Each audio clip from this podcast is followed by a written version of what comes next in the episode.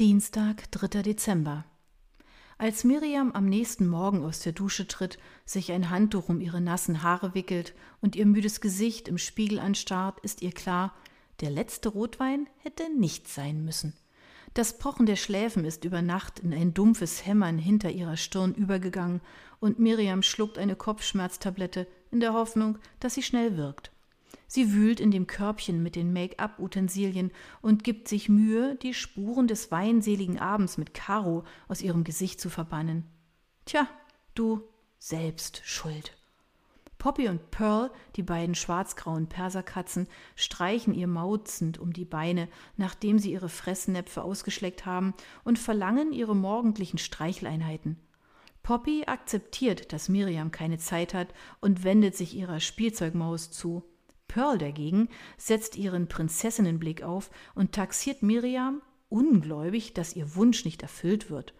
Nach einem extra starken Kaffee, der Miriams Lebensgeister weckt, föhnt sie ihre schulterlangen brünetten Haare aus dem Gesicht. Trotz des unkomplizierten Bobs führt sie wie jeden Morgen einen aussichtslosen Kampf gegen die linke, störrische Seite ihrer Frisur, die grundsätzlich nicht das macht, was sie soll. Poppy lässt die Maus links liegen und krallt mit der Pfote nach dem wackelnden Föhnkabel, bis sie von ihrer Besitzerin in den Flur gesetzt wird. Um über ihren müden Blick hinwegzutäuschen, entscheidet sich Miriam für die schwarzkantige Brille. Als sie ihr Spiegelbild halbwegs akzeptabel findet, schnappt sie den Autoschlüssel aus der Holzschale im Flur und wirft den Katzen im Hinausgehen eine Kusshand zu. Pearl guckt ihr missmutig hinterher, als wäre Miriam der größte Reinfall in ihrem ganzen Katzenleben. Auf in den Kampf, denkt Miriam, beziehungsweise in die Redaktion, was an manchen Tagen auf das Gleiche hinausläuft. Die Autos vor ihr schleichen im Schneckentempo wegen ein paar vereinzelter Schneeflocken, wie Miriam ungläubig registriert. Jede Ampel vor ihr schaltet auf Rot Ah, sie trommelt mit den Fingern gegen das Lenkrad. Wegen der Bauarbeiten an der Albertbrücke nimmt sie den Weg über die Karola-Brücke in Richtung Neustadt. Rechter Hand erhebt sich würdevoll die sächsische Staatskanzlei im Regierungsviertel. Miriam biegt nach links in Richtung des sächsischen Staatsministeriums für Kultus ab und atmet auf, als es die letzten Ampeln bis zur Redaktion gut mit ihr meinen. Im Foyer des Geschäftshauses, in dem die Redaktion ihren Sitz hat, kämpfen drei Männer gerade damit, einen riesigen Weihnachtsbaum aufzustellen. Miriam zieht die Augenbrauen zusammen, weil ihr der Nadelduft in die Nase steigt.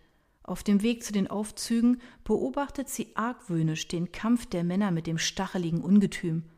Nicht mehr lange und jemand wird anfangen, dieses Ding mit irgendwelchem Zeugs zu behängen. Mit kitschigen, bunten Kugeln oder ach, diesen grässlichen Strohstern. Im Großraumbüro in der vierten Etage wuseln die Mitarbeiter geschäftig umher wie Ameisen. Heute ist Redaktionsschluss und dieser Tag verspricht anstrengend zu werden. Genau richtig, findet Miriam, um sich von dem ganzen Weihnachtsgedöns abzulenken. Na, ging wohl lange gestern? fragt Hendrik Schwarzbach suffisant im Vorbeigehen. Der schwere Moschusduft seines Aftershaves lässt Miriams Kopfschmerz neu aufflammen. Oh, bitte nicht der am frühen Morgen.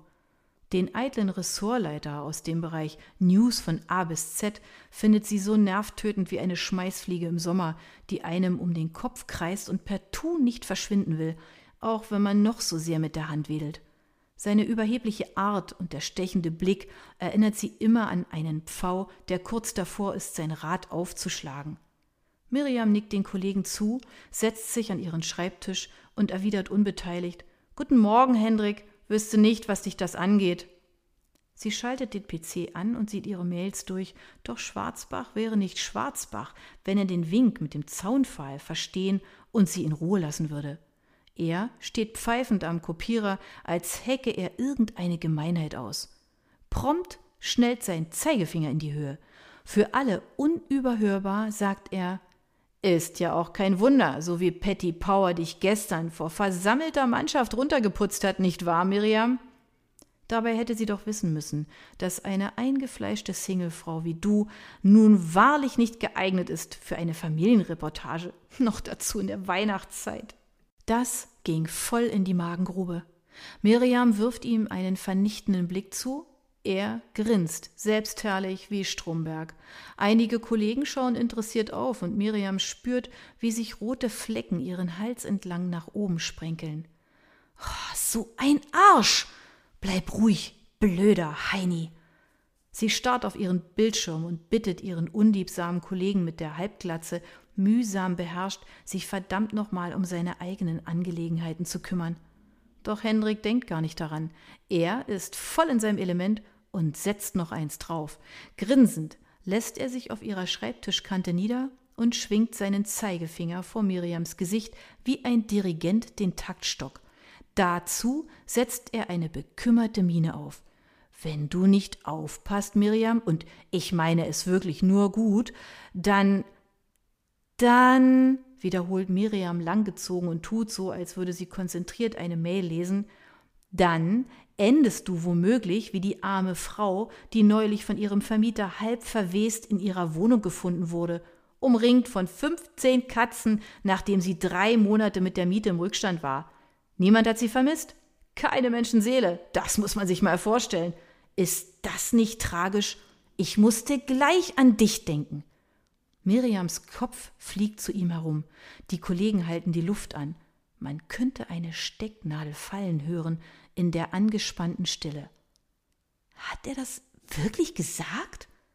Aus den Augenwinkeln sieht Miriam, wie Verena Hendrik hinter seinem Rücken einen Vogel zeigt und mit den Lippen lautlos das Wort Vollpfosten formt. Schon möglich, dass Verena manchmal zu Recht als spröde und unnahbar bezeichnet wird, aber auf ihre Loyalität kann man immer zählen. Die ganze Zeit hat Miriam versucht, sich am Riemen zu reißen, doch nun reicht es ihr. Sie springt so heftig auf, dass ihr Drehstuhl quietschend zur Seite rollt. Sie fegt mit der Hand seinen ausgestreckten Zeigefinger-Taktstock von ihrer Nase weg und schafft es gerade noch, ihre Stimme zu senken und ihn nicht anzuschreien. Pass mal auf, du kleiner Wichtigtuer! Hendrik, der eine solche Reaktion von ihr nicht gewohnt ist, zuckt zurück, reckt aber sogleich seine Nase wieder arrogant in die Luft, während Miriam weiter zischt. Du fühlst dich mir und allen anderen ziemlich überlegen, oder Hendrik? Aber warum? Vielleicht, weil deine Frau zu Hause am Herd steht und es ihr größtes Glück ist, dich zu bekochen, für dich zu putzen, zu bügeln und was weiß ich noch? Weil du zu Hause den Boss spielen kannst und hier nicht? Ist es das? Dann würdest du mir leid tun. Sie lächelt kalt, aber innerlich brennt die Wut und leider auch die Verunsicherung. Unglaublich, wozu ich mich herablasse. Richtig so, Schätzchen, ruft Tamara Schöne applaudierend und stöckelt in hochhackigen Stiefeln auf sie zu. Die Leiterin des Ressorts Promis und Glamour trägt ein schwarzes, hautenges Strickkleid, das ihre Kurven perfekt betont. Üblicherweise quellen Schwarzbach bei ihrem Anblick die Augen aus dem Kopf, und er ist selten um einen chauvinistischen Spruch verlegen. Jetzt wirkt er kleinlaut. Das braucht dieser Herr gelegentlich. Tamara legt Hendrik von hinten die Hand auf die Schulter und raunt Miriam, so dass er es hören kann, zu. Männer, die sich so aufblasen müssen, haben nach meiner Erfahrung meistens kein sehr ausgefülltes Liebesleben. Hendrik vergeht das Grinsen endgültig und Miriam, die immer noch auf 180 ist, flüchtet an ihm vorbei zu den Toiletten, um sich zu beruhigen. Oh, schon wieder verhalte ich mich völlig unprofessionell. Was ist bloß los mit mir? Wow, was für eine Ansage, knurrt Schwarzbach verächtlich in das verhaltene Gekicher der überwiegend weiblichen und schaulustigen Belegschaft und wischt sich eine imaginäre Staubfluse von seinem perfekt gebügelten Hemdsärmel. Robert verschluckt sich vor lauter Lachen an seinem Salamibrötchen und hustet, während Jasmin ihm sanft auf den Rücken klopft. Ach, noch etwas, brüllt Hendrik Miriam hinterher. Patricia wartet schon seit zehn Minuten im Glastempel auf dich. Du weißt ja, wie sehr sie Unpünktlichkeit hasst. Miriam stockt der Atem. Das hat sie völlig verschwitzt. Sie macht auf halbem Weg kehrt, eilt auf das vollverglaste Büro zu und klopft an. Auf Patricias knappes Ja nimmt sie in dem ledernen Besucherstuhl gegenüber der Chefredakteurin Platz. Patricias tadellos geschminktem Gesicht ist keine Gefühlsregung zu entnehmen, was Miriams Verspätung betrifft. Ihr heller Porzellanteint strahlt wie immer makellos. Ihre perfekt geschwungenen Augenbrauen heben sich keinen Millimeter, aber Miriam hat im Laufe der Jahre gelernt, dass das nichts heißen muss. Unpünktlichkeit ist ein absolutes No-Go, das auf Patrizias Liste der Todsünden ganz weit oben steht und durchaus einen Rausschmiss zur Folge haben kann. Während die Chefredakteurin konzentriert Miriams überarbeiteten Bericht für die kommende Ausgabe liest, mustert Miriam sie verstohlen. Patrizias dunkelgrüner Hosenanzug sitzt wie angegossen und harmoniert wunderbar mit ihrem terrakottafarbenen Haar, das zu einem strengen Knoten im Nacken gebunden ist. Die nudfarbenen Wildlederpumps runden ihr Outfit ab. Auf den ersten Blick ist klar, da ist nichts dem Zufall überlassen. Man braucht schon einiges an Selbstbewusstsein, um sich neben Patricia Fleming nicht klein und mickrig vorzukommen. Na bitte, geht doch. Sie blickt auf und lässt ihre eisblauen Augen über Miriams Gesicht gleiten.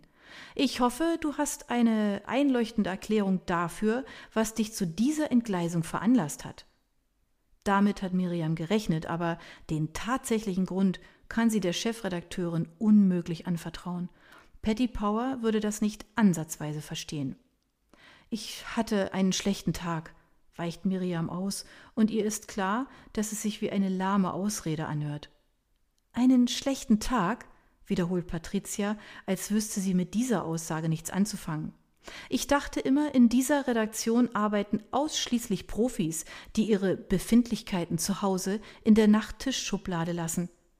Miriam knetet ihre Hände im Schoß und nickt mit einem entschuldigenden Lächeln. Kommt nicht wieder vor. Das will ich hoffen. Patrizias Smartphone piept dezent. Sie gibt ihr mit einer hektisch wedelnden Handbewegung zu verstehen, dass der Termin beendet ist. Aufatmend verlässt Miriam den Glastempel und weicht zur Seite, als die Chefredakteurin mit energischen Schritten das Großraumbüro durchquert und der neuen Volontärin Johanna, ohne mit der Wimper zu zucken, einen Papierstapel auf den Tisch knallt. Vielleicht solltest du dich lieber bei einer dieser billigen Boulevardzeitschriften bewerben. Das hier geht jedenfalls gar nicht. Dilettantisch ist noch geschmeichelt. Elbflair ist doch kein Schmierenblatt. Ein bisschen mehr Stil bitte. Johanna ist zusammengezuckt wie ein verschrecktes Kaninchen und hält mit hochrotem Kopf die Luft an, während die Chefredakteurin mit wehendem Mantel durch die Tür rauscht. Die kurz verstummten Gespräche werden wieder aufgenommen, Miriam schüttelt den Kopf und lächelt der Volontärin aufmunternd zu. Patrizias Gebaren ist manchmal schwer nachvollziehbar. Zurück an ihrem Arbeitsplatz ploppt eine interne Mail auf ihrem Bildschirm auf. Redaktionsstammtisch, diesmal abweichend nächsten Montag 20 Uhr Metropolis. Nicht vergessen, raunt Tamara ihr verschwörerisch im Vorbeigehen zu. Als wäre das jemals vorgekommen, erwidert Miriam mit gespielter Empörung. Hinter der Bezeichnung Redaktionsstammtisch verbirgt sich nichts anderes als das regelmäßige Treffen von Tamara, Jasmin, Verena und Miriam jeden zweiten Freitag im Monat in der Dresdner Neustadt. Ihre Stammtischthemen sind so bunt wie die Cocktails in der kleinen Szenekneipe und mit jedem Drink werden ihre Gespräche tiefschürfender, witziger, schlüpfriger und warmherziger. Die drei Kolleginnen sind Miriam ans Herz gewachsen. Sie nimmt sich ihren angefangenen Feuilleton-Beitrag über ein neues Theaterstück im Schauspielhaus vor. Ein Thema, das ihr weit mehr liegt als familiäre Tannenbaumatmosphäre. Sie ist froh, dass Hendrik sich nach seinem peinlichen Eigentor zu einem Außentermin verzogen hat und versinkt für die nächsten Stunden in ihrer Arbeit, ohne etwas von dem Gewusel um sich herum wahrzunehmen. Hin und wieder muss sie innehalten, weil Hendriks bissige Worte wie ein Echo in ihrem Kopf fallen. Als es draußen langsam dunkel wird, ruht Miriams Blick auf dem großen, beleuchteten Holzstern an der Fensterscheibe, der ein warmes Licht auf ihren Arbeitsplatz wirft. Nach und nach verabschieden sich die Kollegen und verlassen die Redaktion. Tamara will Weihnachtsgeschenke shoppen, vermutlich teuer und glänzend, wie Miriam vermutet.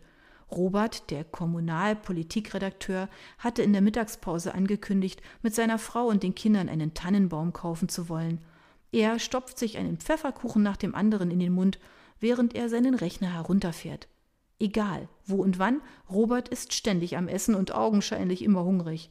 Jeder in der Redaktion fragt sich, wie ein einzelner Mensch so viele Vorräte in seinem Schreibtisch horten kann und warum man das seinem Körperbau gar nicht ansieht. Geschenke shoppen, Weihnachtsbäume kaufen. Einmal mehr beschleicht Miriam das beklemmende Gefühl, dass jeder außer ihr diese Zeit genießt und sich auf Weihnachten im Kreise der Familie freut. Hat der bescheuerte Hendrik vielleicht recht und mit mir stimmt etwas nicht? fragt sie sich im Stillen. Doch diese Überlegung schüttelt sie sogleich ab. Blödsinn. Schwarzbach ist ein Idiot, und dass seine absurde Aussage nur dazu dienen sollte, sie zu provozieren, liegt auf der Hand. So etwas versucht er ständig, auch bei den anderen. Ärgerlich ist nur, dass seine Provokation diesmal bei ihr ins Schwarze getroffen hat. Aber dass sie mit Weihnachten nichts anfangen kann, kinderlos ist und anstatt mit einem Mann mit zwei Katzen zusammenlebt, heißt noch lange nicht, dass sie eine schrullige Eigenbrötlerin ist. Dabei war es nicht immer so, dass Miriam mit Weihnachten nichts anfangen konnte. Im Gegensatz zu heute liebte sie das Fest in ihrer Kindheit über alles. Im Leben der Familie Engel gab es so viele wunderbare Momente. Besonders mochte Miriam die selbstgebackenen Engelsplätzchen ihrer Mutter, diesen Duft nach Vanille, Nüssen und Orangen. Sie war ein glückliches, aufgewecktes Kind. Doch als sie 15 war, zog sich ein tiefer Riss durch ihre bis dahin vollkommene Welt. Ihr Vater, der bisher ihr Held war, entpuppte sich als erbärmlicher Feigling. Er verließ die Familie über Nacht für eine andere Frau namens Maria und machte sich aus dem Staub. Maria Dumpfbacke hatten Miriam und Caro die Frau getauft, die es wert war, dass man für sie alles hinschmiss. Dieser Riss brachte ihr Leben zwar gewaltig zum Zittern und ihr Vater war seitdem für sie nicht mehr der Held ihrer Kindertage, doch aus der Bahn hatte sie sich nicht werfen lassen. Mit ihrer Mutter verstand sie sich trotz ihrer mitunter üblen Teenagerlaune sehr gut. Vera Engel gab ihrer Tochter Halt in dieser Zeit. Miriam hatte sich immer gefragt, woher ihre Mutter ihre Stärke nahm, wo ihr Vater sich doch so schäbig verhalten hatte. Sie beschloss, ihren Vater aus ihrem Leben zu streichen. Die meiste Zeit gelang es ihr auch ganz gut, ihn auszublenden. Doch der Riss zog sich unentdeckt weiter und gipfelte in einer Tragödie, als ihre Mutter drei Jahre später unverhofft an einem ersten Weihnachtsfeiertag starb. Es war der Tag nach Miriams 18. Geburtstag, als sie glaubte, nicht mehr weiter atmen zu können, weil das Unbegreifliche ihr die letzte Luft aus den Lungen presste. Niemand, auch nicht ihre Mutter, konnte etwas von der tickenden Zeitbombe in ihrem Kopf ahnen. Als das Aneurysma platzte, war es zu spät. Zu diesem Zeitpunkt hatte Miriam ihr Abi in der Tasche, war verliebt und voller Träume und Pläne für ihre Zukunft. Von einer Sekunde zur nächsten brach ihre Welt zusammen und sie war mit dem Tod ihrer Mutter konfrontiert. Sie versank im ersten Augenblick wie die Titanic im eiskalten Atlantik. Lange Zeit glaubte sie, nicht wieder auftauchen zu können, so lähmend war die Trauer. Sie war verstummt und brachte in der ersten Zeit kein Wort heraus. Dabei hätte sie lieber geschrien und getobt und alles in Stücke gehauen. Sie baute eine unsichtbare Mauer um sich herum auf und ließ alles daran abprallen, auch die Hilfsangebote ihres Vaters. Er war der Letzte, den sie sehen wollte. Ihr gleichaltriger Freund Bastian mit dem unwiderstehlichen Lächeln war mit der Situation noch überforderter als sie selbst und kam mit ihrer Verzweiflung nicht klar. Er, der Sohn reicher Eltern, ließ sie Wochen später sitzen und lebte weiter sein sorgenfreies Leben, das zum größten Teil aus Partys, Nichtstun und ihn anhimmelnden Mädchen bestand, während Miriam sich mit Erbangelegenheiten und Versicherungskram auseinandersetzen musste. Sei froh, dass du den los bist, hatte Caro damals gemeint. Caros Familie half ihr wieder aufzutauchen aus den kalten Fluten. Bis heute glaubt Miriam, dass sie das ohne die Unterstützung der Familie Steiner nicht geschafft hätte. Sie hatten sie wie eine zweite Tochter bei sich aufgenommen und ihr geholfen, das geplante Journalistikstudium aufzunehmen, während Caroline ihr Jurastudium begann. Mit der Zeit ließ der Schmerz ein wenig nach und eine gewisse Normalität kehrte zurück, eine Normalität, die Miriams Wunde wie ein Verband abdeckte. Dummerweise war dieser Verband ausgerechnet vor ein paar Tagen durch das Interview auf dem Striezelmarkt verrutscht. Zum Vorschein war nicht etwa eine verheilte Narbe gekommen, sondern eine Wunde, die mehr schmerzte als je zuvor. Als fast alle anderen gegangen sind, sieht Miriam aus dem Bürofenster in die Dunkelheit. In ein paar Wochen ist der ganze Rummel auch schon wieder vorbei. Murmelt sie zuversichtlich, nimmt einen Schluck Kaffee und wendet sich wieder ihrem Artikel zu. Hast du was gesagt? fragt Johanna, die Volontärin, von der anderen Seite des Büros. Miriam zuckt zusammen und kann gerade noch verhindern, dass sich ihr Kaffee über die Tastatur ergießt. Sie hat gedacht, die anderen wären alle schon weg. Nein, nein, sagt sie. Aber willst du nicht auch langsam Feierabend machen? Um diese Zeit arbeiten hier nur noch Leute, auf die entweder keine Familie wartet oder denen jemand einredet, sie würden zu Hause von ihren Katzen angeknabbert werden. Johanna deutet grinsend auf den Papierstapel vor sich und sagt, wenn meine Arbeit nicht bald stilvoller wird, komme ich dort auch bald hin. Sie überlegt kurz und fragt, Sag mal, hättest du Lust auf Eislaufen und Glühwein am Taschenbergpalais? Du könntest mir bei der Gelegenheit ein wenig über den Laden hier erzählen und über die Chefin, die mich offenbar hasst. Miriam weiß nicht, was sie sagen soll. Das fehlt ihr gerade noch. Also nicht ein Gespräch mit Johanna, aber Eislaufen in weihnachtlicher Kulisse, musikalisch beschallt mit Last Christmas, Rudolph, dem kleinen Rentier oder der Weihnachtsbäckerei? Hm, eigentlich gern, erwidert sie ausweichend, aber wollen wir nicht lieber in eine gemütliche Kneipe gehen? Ehrlich gesagt, reicht mir das Getümmel in der Stadt von gestern noch. Doch Johanna lässt nicht locker und überredet Miriam, sich gemeinsam aufs Glatteis zu begeben. Miriam gibt sich geschlagen. Also gut, du bist hartnäckig, aus dir wird sicher eine gute Journalistin, sagt sie. Ich weiß aber nicht, ob ich das noch kann. Es ist schon eine Ewigkeit her, dass ich auf den Kufen stand. Die Volontärin winkt lachend ab. Das ist wie Fahrradfahren und Schwimmen, das verlernt man nicht.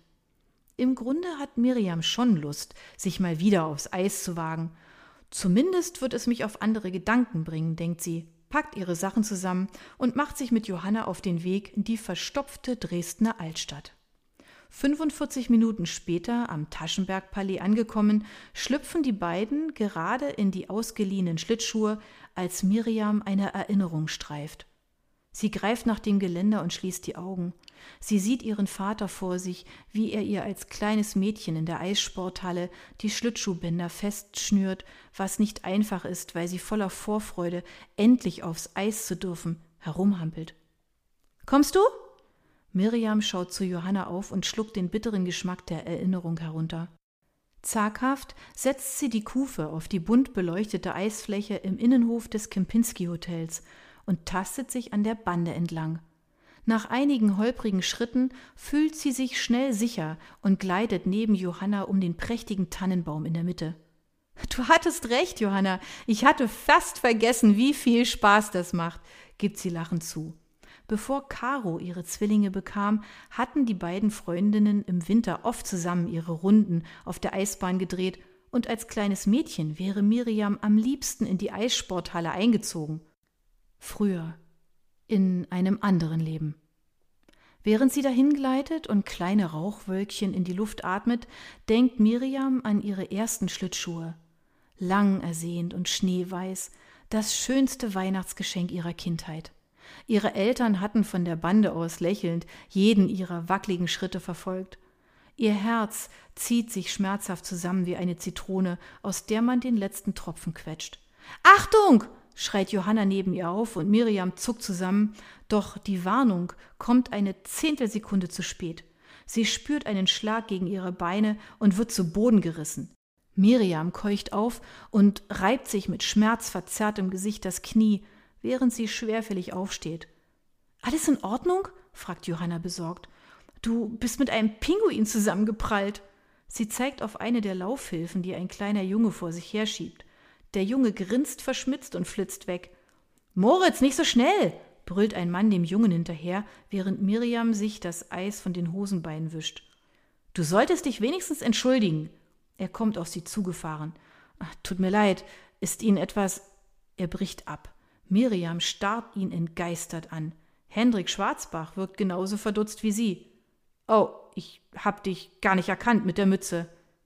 Äh, gleichfalls, gibt Miriam zurück. Hendrik, der ausschließlich in Anzug und Krawatte die Redaktion betritt, ist kaum wiederzuerkennen in seinem sportlichen Winteroutfit. Entschuldigung, murmelt der Kleine zerknirscht in Miriams Richtung. Papa, kommst du endlich? Er zieht an Hendriks Hand. Das war nicht deine Schuld, ich habe nicht aufgepasst. sagt Miriam beschwichtigend zu Moritz. Sie will sich schon umdrehen, als Hendrik sich räuspert und mit der Kufenspitze seines Schlittschuhs auf der Eisfläche herumkratzt. Hör mal, das heute, also meine Bemerkung mit den Katzen und der Toten, du weißt schon, das war wohl etwas übertrieben von mir. Miriams Blick wandert verblüfft von ihm zu Johanna und wieder zu ihm, als sie langsam erwidert, na, wenn du das sagst. War das etwa eine Art Entschuldigung? Von Henrik Schwarzbach? Miriam denkt an die peinliche Situation am Vormittag. Anstatt Größe zu zeigen und seine Provokation einfach zu ignorieren, war sie voll darauf angesprungen und hatte sich hinterher stundenlang darüber geärgert. Das war kindisch. Da von Hendrik kein weiterer blöder Spruch kommt, räumt sie ein, ich hab vielleicht auch etwas übertrieben reagiert. Sie nicken sich knapp zu. Tja, dann noch viel Spaß, wünscht Miriam höflich und lächelt Moritz an, der kurz darauf mit seinem Vater an der Hand um den Tannenbaum zischt. Miriam schüttelt erstaunt den Kopf. Der sonst so arrogante Kollege Schwarzbach hat offenbar auch eine andere, fürsorgliche Seite.